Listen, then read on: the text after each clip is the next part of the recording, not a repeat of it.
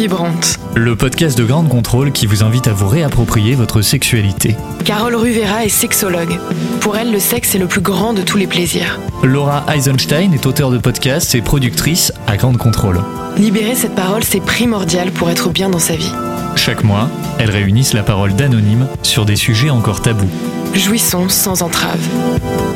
C'est décembre, c'est l'heure de se faire des cadeaux. Ça m'étonnerait que vous soyez en panne d'inspi. Donc avec Carole, euh, ce podcast sera l'occasion de rallonger encore une fois votre liste. On va parler sextoys, Carole. Bonjour. C'est un sujet que tu voulais faire depuis longtemps, je crois. Oui, tout à fait, Laura. Et c'est un beau cadeau à se faire pour soi. Que tu avais déjà commencé à aborder dans le podcast de cet été, euh, se masturber, oui, mais comment? Exactement, même aussi à l'apéro sexo, on avait aussi évoqué les sextoys. Et là, on va rentrer un peu plus en profondeur. Déjà, ça vient d'où le sextoy? C'est quoi l'histoire de cet objet? Ça vient de loin, c'est une légende peut-être, mais on disait que Cléopâtre avait déjà fabriqué son sextoy avec du, du papier russe. Donc, euh, à vérifier, il y a des, des avis euh, contraires par rapport à ça. Mais... Du coup, il vibrait pas à son, son sextoy? Si, parce qu'il paraît qu'elle avait mis des abeilles à l'intérieur. Ah Pour faire vibrer son. C'est pas mal. Donc euh, voilà. Et après, d'où il vient? Eh ben, En fait, il a été inventé par un médecin anglais pour soigner les femmes atteintes d'hystérie. Ce qu'on appelait l'hystérie. euh, ouais. Voilà ce qu'on appelait l'hystérie. Et, euh, et, et- et c'est intéressant de voir quelle forme il, il avait, ce soi-disant sextoys, qui n'était pas là pour donner du plaisir, qui était vraiment là pour euh, se trouver une solution pour ces femmes qu'on disait hystériques. Et puis après, ça vient que euh, en 1983, il y a quand même une, une entreprise américaine qui s'est euh, intéressée effectivement à, à fabriquer ça, et c'est ce fameux Rabbit Oui. que on connaît et qui a été aussi euh, très bien imagé par la série euh, Sex and the City Bien sûr. ouais. pour les femmes. Mais les sextoys ne sont pas réservés qu'aux femmes, Laura. Et alors, ils en avaient créé un aussi pour les hommes en, en 1983 Ah non, pas du tout, du tout. Ça arrivait beaucoup plus tard? Oui, oui, c'est arrivé beaucoup plus tard. C'était uniquement pour les femmes. Pour euh, les hommes, évidemment, comme d'habitude, Laurent, on n'a pas forcément de date exacte, ou du moins, je les ai, je les ai pas, mais c'est quand même apparu grâce à la communauté homosexuelle. D'accord. Et euh, aussi pour tout ce qui était euh, massage prostatique. On reviendra plus tard là-dessus. Euh, voilà, tous ces objets qui étaient là, qui étaient dans ces, obje- ces, ces objets qui, dans le monde de, de la sexualité, euh, à un moment donné, on s'est aussi intéressé aux hommes. C'est assez étonnant de voir que, que c'est très récent en fait, l'usage des sextoys. Parce que si on va par là, si c'est que depuis 1980 que c'est commercialisé, on va dire c'est que depuis les années 2000 que c'est popularisé peut-être. Oh bien, oui, les années 2000 et puis encore, c'est pas encore très vulgarisé, tu sais. C'est, je me rappelle moi très bien à mon époque, ça fait un peu vieux de dire ça, Laura, mais c'était dans le catalogue de la Redoute, hein, où euh, on feuilletait les pages et on voyait quelque chose qui vibrait et que les femmes s'achetaient comme ça et ça, ressemblait pas du tout à, à ce qu'on trouve aujourd'hui. C'est encore tabou. Avant de se demander quel sextoy euh, j'achète, nos grandes contrôleurs nous ont déjà dit ce qu'ils en pensaient de cet objet de tous les plaisirs. Moi, je pense que c'est un, comment dire, c'est un moyen de se faire plaisir comme un autre, et tant que c'est dans le respect mutuel des deux personnes qui participent, ben, pour moi, ça peut que être bon. Personnellement, c'est quelque chose à partager plutôt qu'à utiliser seul. Non, mais c'est est-ce que est-ce que la, la question qu'on se pose souvent, c'est est-ce que est-ce que c'est mieux qu'avec un pénis ou est-ce que le pénis est préférable? Euh, En vrai, c'est juste c'est juste différent, quoi. C'est vraiment juste un c'est parce que les textures sont différentes, la, rigidité est différente euh, selon les modèles en plus, donc c'est vrai qu'on s'amuse on s'amuse de manière différente. C'est assez intéressant parce que c'est vraiment une dimension du sexe qui est qui pas recréable avec un humain.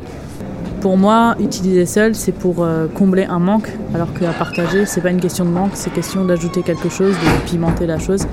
Après, moi personnellement, je suis assez lubrique pour me dire que j'en ai pas forcément besoin en fait de ça, quoi. C'est-à-dire qu'on peut faire plein d'autres choses sans ça, quoi. C'est-à-dire juste regarder l'autre personne, attendre euh, ses envies, savoir qu'est-ce qu'elle a envie, venir. Euh, T'as pas besoin de jouer, tu viens avec euh, tes membres, avec. Il y a moyen de faire. On a des avis très différents, euh, Carole, je trouve.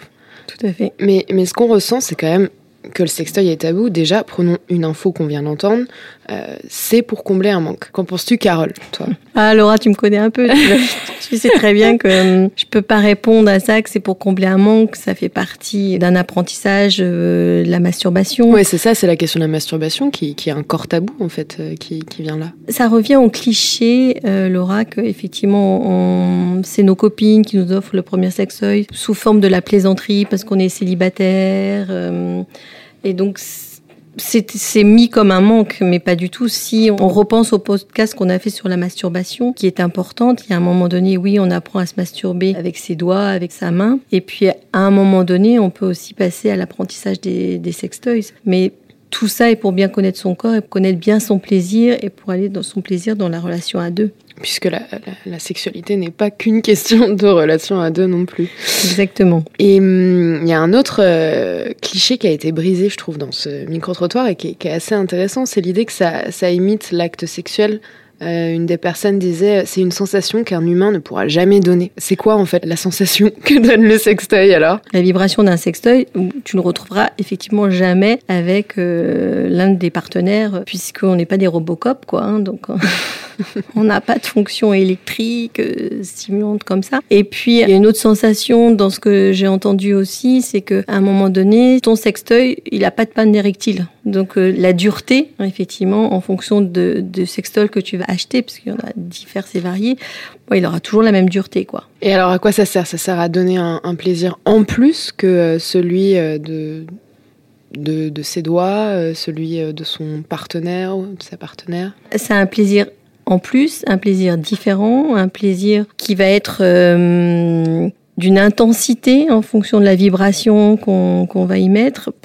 tout ce qui est sextoy pour hommes sur euh, le massage prostatique, c'est vraiment euh, aller à la découverte de son corps, hein, parce que c'est encore euh, pour les hommes hétéros, c'est encore un gros tabou et, et, peu connu ce, ce type de d'orgasme. Pour la femme, ça va être vraiment cette sensation de vibration qui va être intéressante. En mettant le bémol ou tout ça, qu'il faut pas toujours utiliser que des sextoys avec des vibrations, parce qu'à un moment donné, on s'habitue à ça et on a du mal à retrouver le plaisir euh, seul ou en, compagnie, et qu'il faudrait pas hériter le capuchon du clitoris. Ce qu'on entendait aussi dans le micro-trottoir, c'était l'utilisation du sextoy en couple. C'est vrai qu'on a le cliché du sextoy pour se masturber uniquement dans l'imaginaire populaire, on va l'offrir à un anniversaire euh, parce que un tel est célibataire, etc.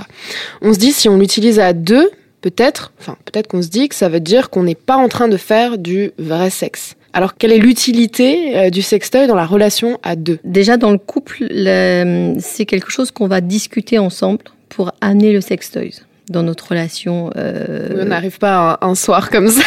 On arrive. Cadeau. Non, faut mieux pas, parce que ça ça va euh, plutôt amener des conflits et un refus euh, de l'objet. L'idée, c'est quand même d'en parler et de choisir à deux. Mais qu'est-ce que ça va apporter dans la relation à deux? Ça va apporter une complicité, ça va apporter des jeux différents dans la sexualité au moment des préliminaires, au, au, moment de l'acte sexuel. Si tu veux, je te donne un exemple, Laura. C'est euh, je peux être avec mon partenaire en pénétration et de mettre un sextoy sur mon capuchon de clitoris, qui va à un moment donné me donner un autre orgasme. Je peux être en pénétration et puis mettre euh, un sextoy pour euh, le massage prostatite de, de l'homme. Justement, euh, Carole, on a, on a encore rencontré ces grandes contrôleurs et certains nous ont expliqué dans la pratique ce que eux, ça leur apportait. Du coup, par curiosité, oui, j'ai voulu savoir et donc du coup, tu prends du plaisir. Après, c'est pas un plaisir que tu as envie d'avoir forcément au quotidien, mais de temps en temps, oui, c'est ça change. Ça change. Et puis, il faut découvrir avant de parler et d'avoir une idée préconçue il faut tester, puis après, t'en tireras ton idée. Quoi. Voilà, ça dépend comment on est. Enfin voilà, si on est seul, autant se faire plaisir seul. Et c'est vrai que c'est quand même mieux.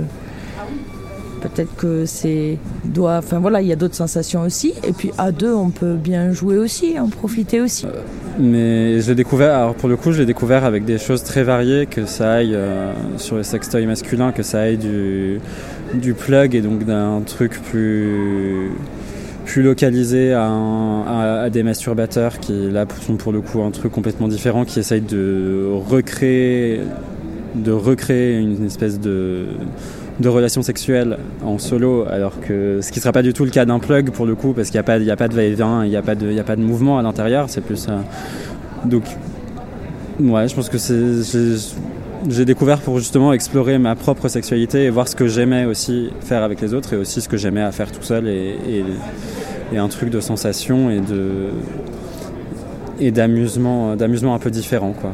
C'est fou, on a plein de témoignages assez euh, différents sur l'usage du sextoy, de ce qu'on vient d'entendre. Que toi, Carole, tu peux nous faire un petit état des lieux, un petit catalogue euh, des sextoys féminins et masculins, savoir un peu comment on s'y retrouve dans tout ça. Il y a beaucoup, beaucoup de, beaucoup de choses qui existent, beaucoup de modèles différents. D'ailleurs, quand on va euh, sur les sites ou dans les magasins, on sait vraiment pas quoi choisir. Mais principalement, il y a des sextoys pour le capuchon du clitoris pour euh, la pénétration, ça c'est pour le point G, et pour euh, l'anal. Donc ça c'est pour les, Les femmes. femmes. Et après pour les hommes, tu as l'anal pour le, massage prostatique, euh, différents godes, vibrants ou pas, pour tout ce qui est pénétration aussi, et la petite vaginette qui le mot était pas, est pas très joli, pour reproduire euh, les sensations quand tu es en pénétration vaginale. Ok. Alors là, c'est bon, on a le, on a catalogue, Carole. Maintenant, on va passer à l'atelier pratique. Euh, voilà, c'est décembre, c'est bientôt Noël, comme je l'ai dit au début du podcast. Euh, quel sextoy est-ce que je m'achète? Comment est-ce que je choisis?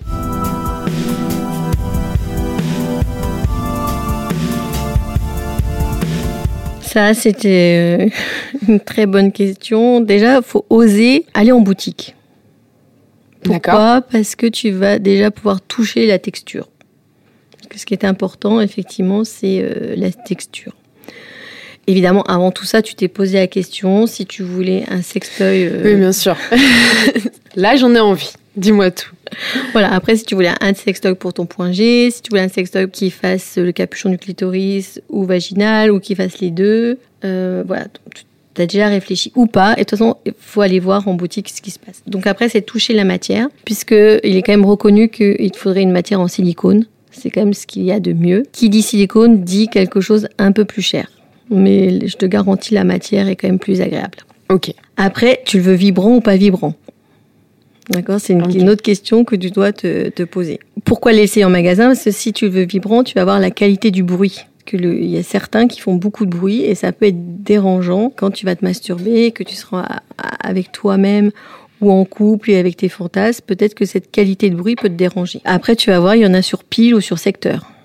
D'accord. Je te conseille plutôt de prendre sur secteur parce que si un jour tu as envie de te masturber et que tu n'as plus de piles, C'est un peu compliqué. c'est un peu compliqué.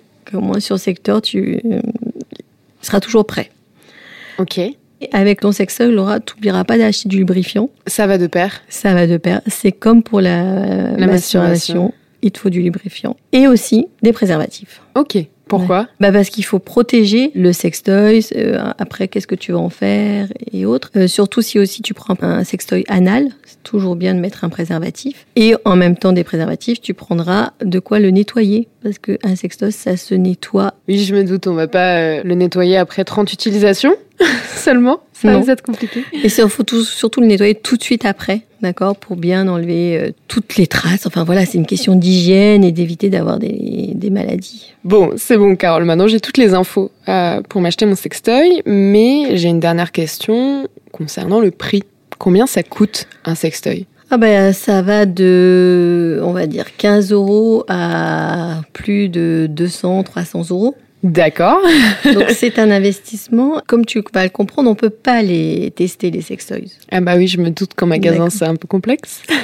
Donc l'idée c'est que il faut en acheter un et puis le tester, puis voir si ça nous convient, puis en racheter plusieurs jusqu'à temps qu'on trouve le sextoy qui nous correspond. C'était Vibrant, Vibrante. un podcast de Ground Control réalisé par Anthony Aran.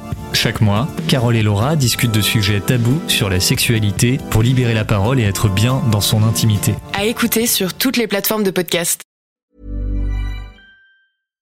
When you drive a vehicle so reliable it's backed by a 10 year, 100,000 mile limited warranty, you stop thinking about what you can't do and start doing what you never thought possible. Visit your local Kia dealer today to see what you're capable of in a vehicle that inspires confidence around every corner. Kia, movement that inspires. Call 800 333 4KIA for details. Always drive safely. Limited inventory available. Warranties include 10 year 100,000 mile powertrain and 5 year 60,000 mile basic. Warranties are limited. See retailer for details.